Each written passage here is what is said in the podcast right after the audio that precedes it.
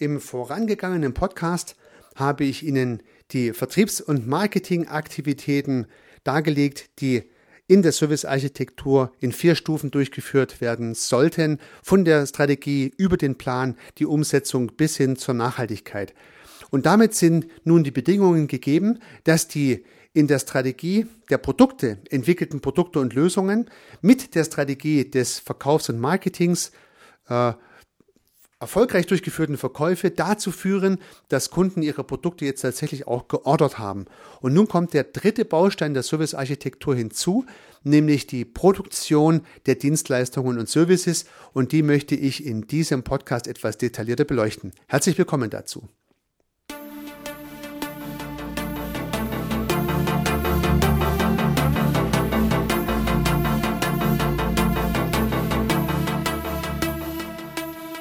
Gedankenblitze. Die schnelle Idee, die überraschende Perspektive für Ihr Business. Lassen Sie sich inspirieren.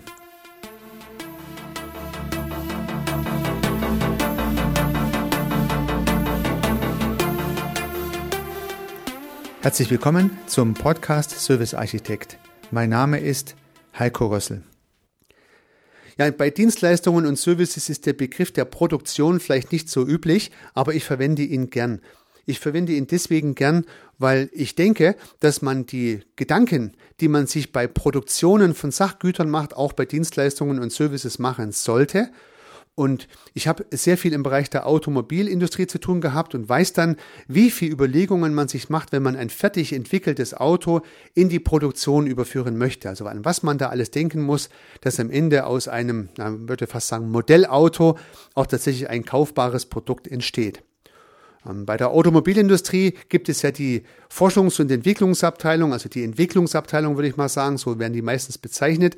Und dort werden die Autos entwickelt und am Ende ist sozusagen ein digitales Modell, könnte man sagen, was entstanden ist, wie dieses Auto aussieht aus all seinen Einzelteilen, aber nichts davon ist produziert, außer vielleicht prototypisch. Und nun geht es ja darum, dass die Möglichkeit besteht, dass das Automobilunternehmen dieses digitale Modell zigtausendfach herstellt, äh, um damit das Kundenprodukt überhaupt erstmal herzustellen. Und da äh, sieht man eigentlich schön die Analogie, die man jetzt auch für die Services hernehmen kann. Das heißt, die Produktionsplanung bei den Automobilunternehmen bekommt jetzt ein Modell und hier schau her, äh, dieses Ding möchten wir unseren Kunden jetzt verkaufen. Vertriebs- und Marketingaktivitäten sind schon gestartet, dass dieses Ding verkauft wird und du, liebe Produktion, bist jetzt dafür verantwortlich, dass dieses Ding hundert- oder tausendfach pro Tag, Woche, Monat, Jahr hergestellt werden kann. Äh, sorge dafür, dass das funktioniert. Okay.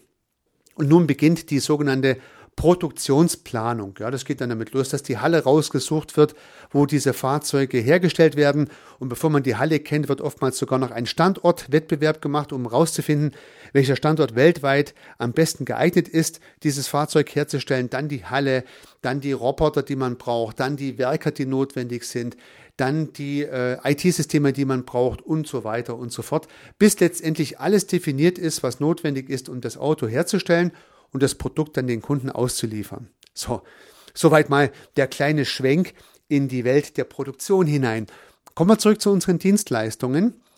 Ja, da haben wir es ja einfach. Die Dienstleistungen, das sind ja so Dinge, die Menschen machen. Ja, und wenn der Kunde einen speziellen Wunsch hat, ja, dann versuchen wir halt auch diesen speziellen Wunsch für den Kunde irgendwie hinzubekommen. Das könnte so eine, eine Idee sein in der Produktion von Dienstleistungen. Oder ja, so viel standardisieren kann man da nicht, weil unsere Mitarbeiterinnen und Mitarbeiter, die machen das ja so, wie sie es für richtig halten, sind ja qualifiziert dafür und halten sich da nicht groß an Regeln. Äh, ja, dann machen die das so, wie sie wollen. Also da braucht man auch keine Produkte zu definieren. Ja, alles das, was ich jetzt gerade sagte, hat natürlich große Sprengkraft. Wenn Sie die Tendenz haben, jeden Kundenauftrag ganz individuell zu erbringen, also um mal im Beispiel zu bleiben, immer Prototypen zu bauen und niemals in Serie zu gehen, dann werden Sie höchstwahrscheinlich nie wirklich profitabel sein, weil das Produkt dann relativ teuer ist äh, in der Herstellung und auch im Verkauf höchstwahrscheinlich. Der Kunde bezahlt dann relativ viel Geld für ein relativ teures Produkt und trotzdem ist die Marge nicht riesig. Also Prototypenbau muss ja nicht sein bei den Dienstleistungen. Wenn Sie sagen, ja, bei uns machen die Mitarbeiter das alle individuell, weil sie sind ja alle irgendwie auch ein bisschen Künstler in ihrem Bereich der Dienstleistung, das ist auch eine gefährliche Strategie, weil dann vielleicht Ihre Kunden sagen, äh, mir ist eigentlich die Firma relativ egal, aber der Mitarbeiter in der Firma, der ist wichtig. Heißt, wenn dieser Mitarbeiter sich irgendwann mal selbstständig macht oder vielleicht Ihr Unternehmen verlässt, dann nimmt er die Kunden mit. Ja, also die individuellen Meister im Unternehmen sind auch gefährlich. Selbst dann, wenn diese individuellen Meister oder Meisterin der Chef oder die Chefin selber sind. Wie meine ich das?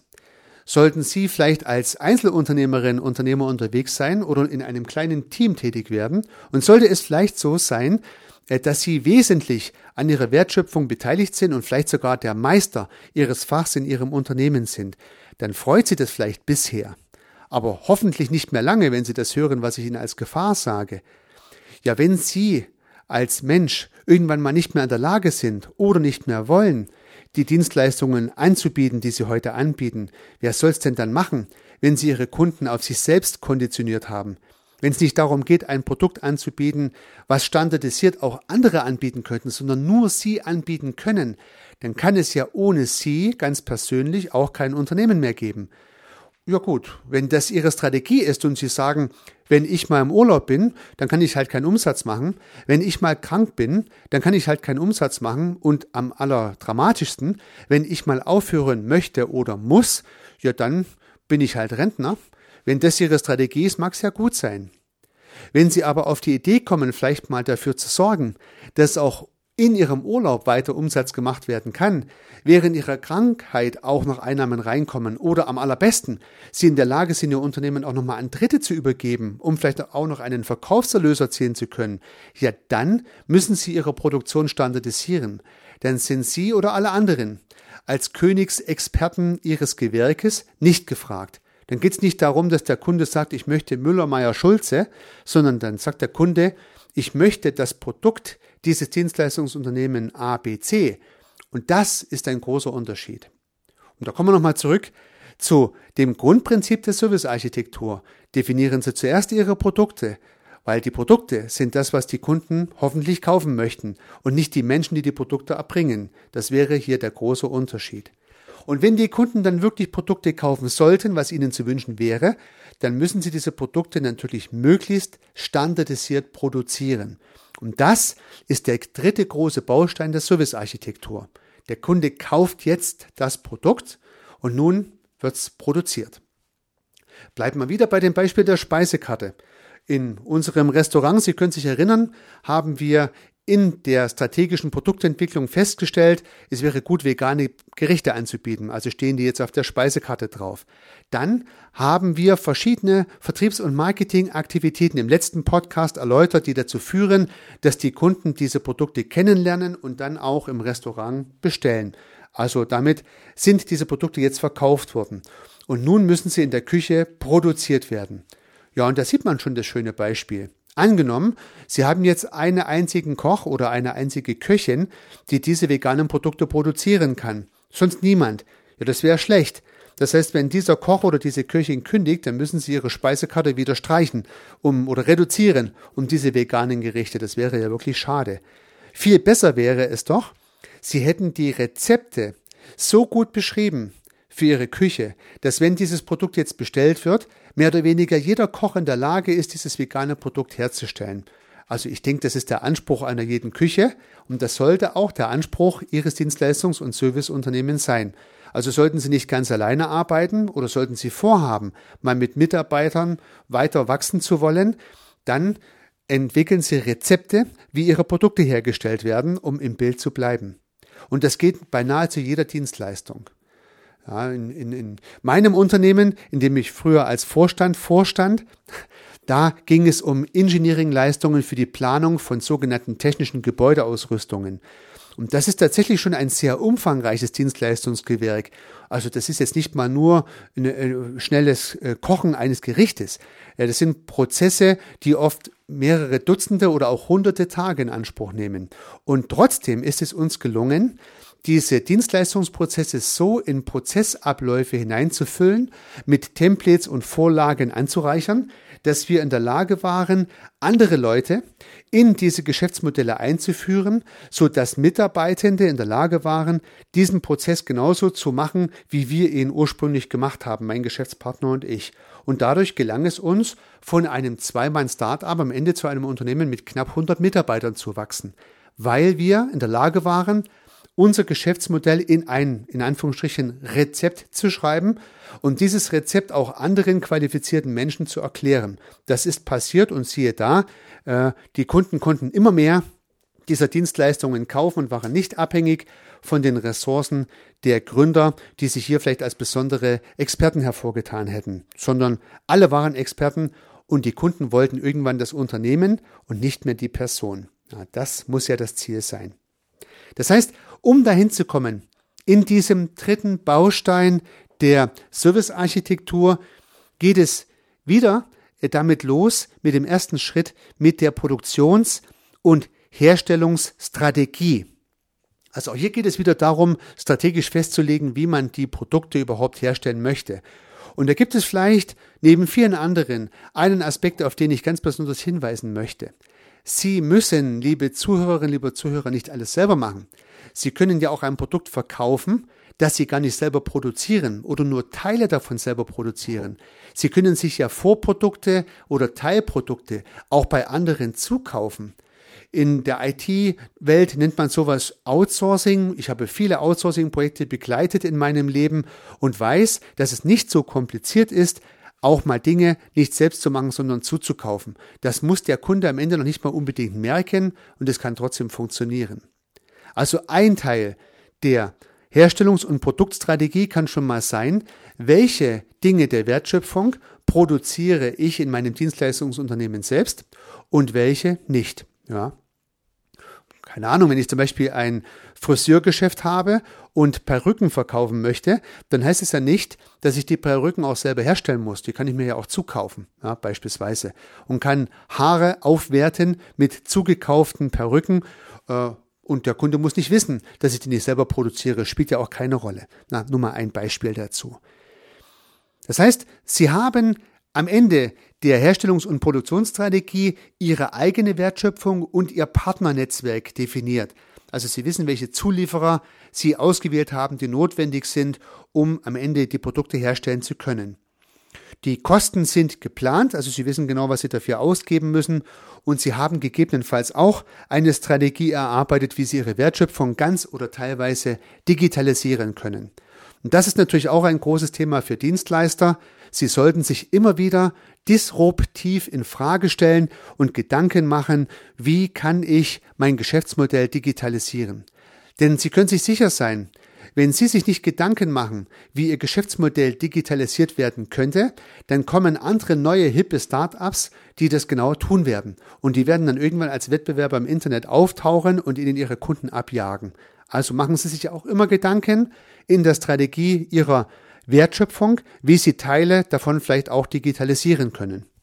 Beispielsweise ist es unbedingt notwendig, dass Sie Ihren Kunden physisch treffen oder können Sie das vielleicht auch per Videokonferenz erledigen.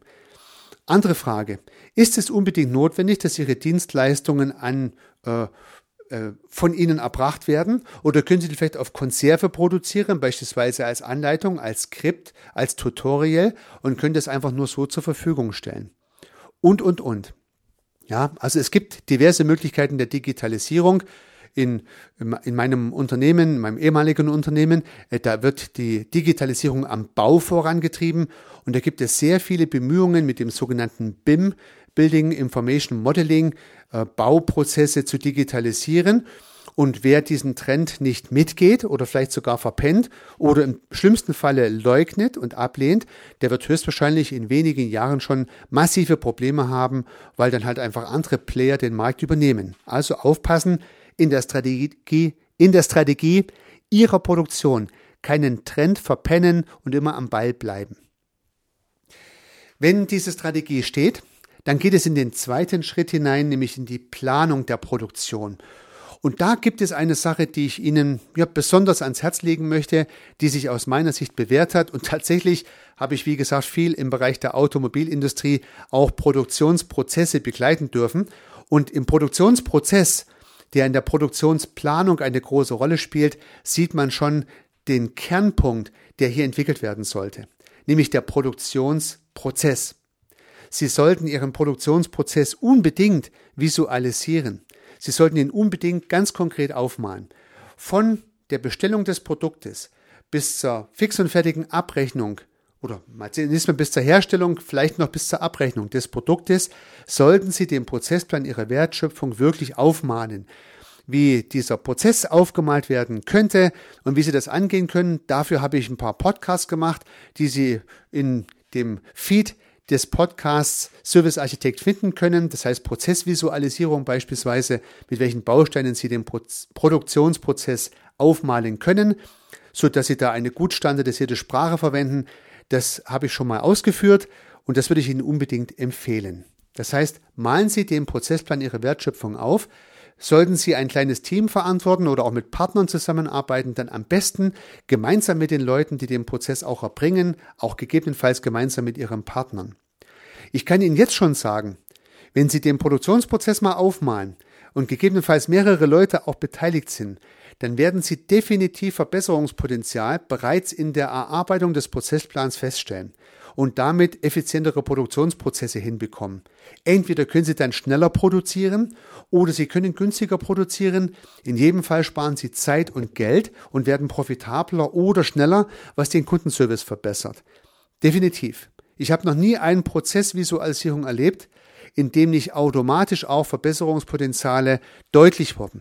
Nur meistens macht man sich die Mühe nicht, den Prozess mal aufzumalen und kommt dann auf diese Verbesserungspotenziale gar nicht. Also unbedingt den Prozessplan aufmalen, dann die Rollen definieren, die Kennzahlen definieren am Prozessplan auch gleich, die eine gute Produktion kennzeichnen. Das wäre der zweite Schritt. Das Ergebnis wäre ein Prozessplan, an dem zahlreiche weitere Daten mit angetragen sind, die ihrer Produktion, der Herstellung ihrer Dienstleistungen dienlich sind. So, dann kommen wir wieder zur Umsetzung.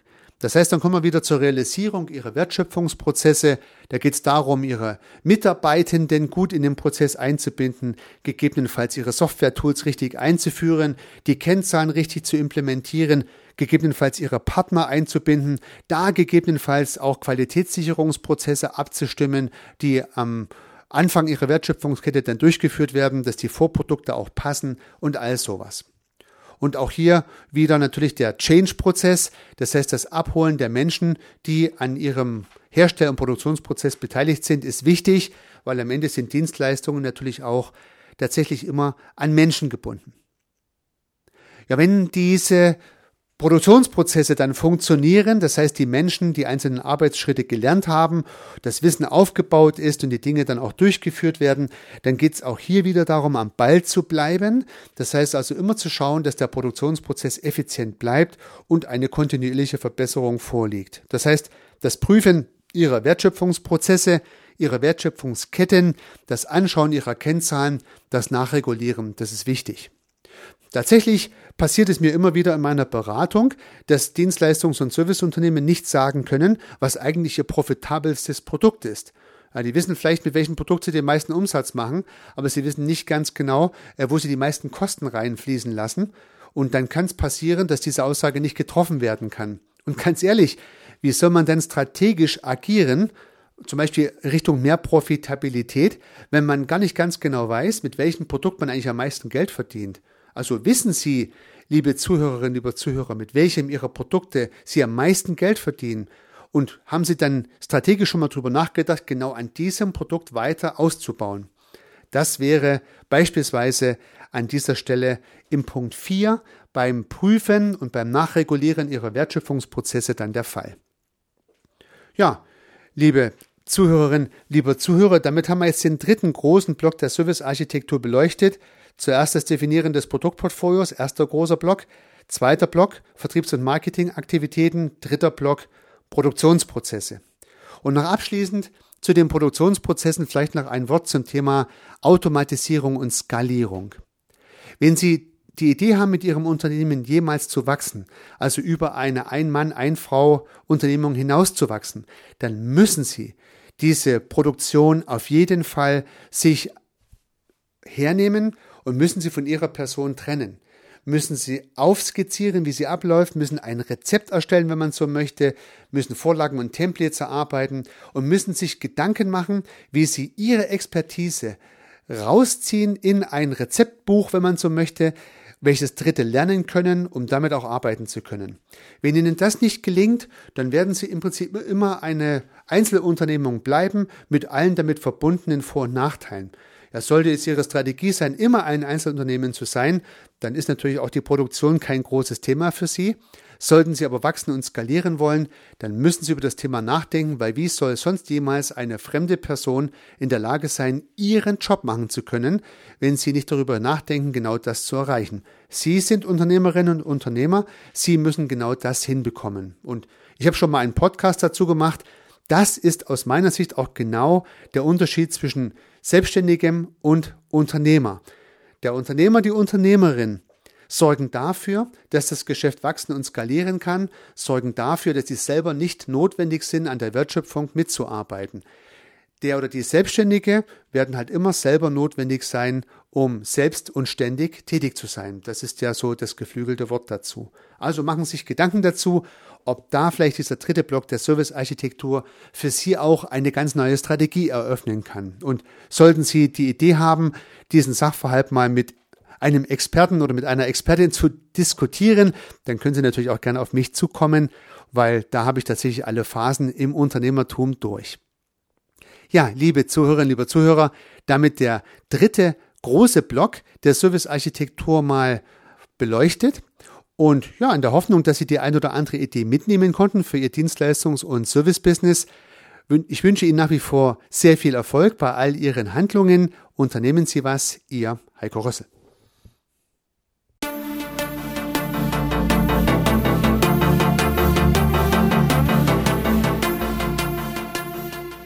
Auch zukünftig werde ich neue und spannende Themen rund um das Thema Service und Dienstleistung beleuchten und Perspektiven dafür anbieten. Wenn Sie keine Episode verpassen möchten, würde ich mich freuen, wenn Sie meinen Podcast in der Podcast-App Ihrer Wahl abonnieren. Und natürlich würde ich mich auch über eine Bewertung oder über eine Rezension freuen. Weiterhin möchte ich auf einen parallel laufenden Podcast von mir hinweisen, in dem geht es um das systemische Denken. Falls Sie sich dafür interessieren, falls Sie diese Methodik für sich verwenden und erschließen möchten, um im Geschäft und im Business, aber vielleicht auch ganz persönlich daran zu wachsen, dann empfehle ich Ihnen den Podcast Systemisch Denken von mir. Sie finden ihn in allen einschlägigen Plattformen und natürlich auch auf meiner Website www.servicearchitekt.com. Ich freue mich aufs nächste Mal. Hören Sie gerne wieder rein. Ihr Heiko Rössel.